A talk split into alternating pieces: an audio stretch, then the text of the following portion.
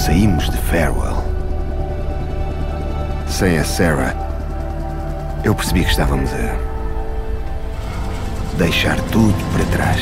No mundo dos videojogos, este Days Gone é o grande lançamento desta e das últimas semanas. Trata-se de um título de ação com o selo da Band Studios que atira o jogador para um mundo povoado por zombies e humanos que para lá caminham. A história começa dois anos depois de uma pandemia ter desgraçado a humanidade. Podia-se pensar que com este pano de fundo o jogo não teria grande enredo, mas não é isso que se passa. A componente narrativa tem bastante peso no desenrolar da ação e a Sony, como também já tratou de mostrar o meu colega António Barbosa, a Sony resolveu mesmo apostar em vozes portuguesas para que os jogadores nacionais não percam pitada do argumento e dos diálogos. Há aqui gente a sofrer muito, Dick. Se encontrares o material dele, trá-lo a mim. A mim, Dick.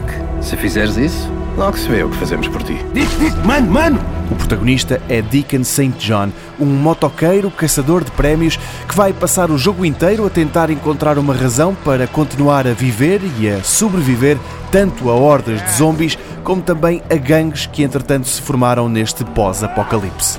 O jogo desenrola-se num mundo aberto e os gráficos estão afinadíssimos, mas a julgar pelas primeiras análises publicadas online e recolhidas pelo site Metacritic, podemos estar perante uma oportunidade perdida.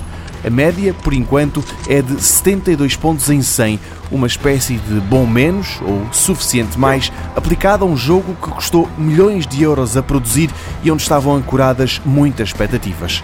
As atualizações e novidades que já estão prometidas para o Days Gone vão ser bastante importantes para perceber em que posição fica este jogo na lista de melhores de 2019. O que é que isso importa, se mais ninguém estiver vivo?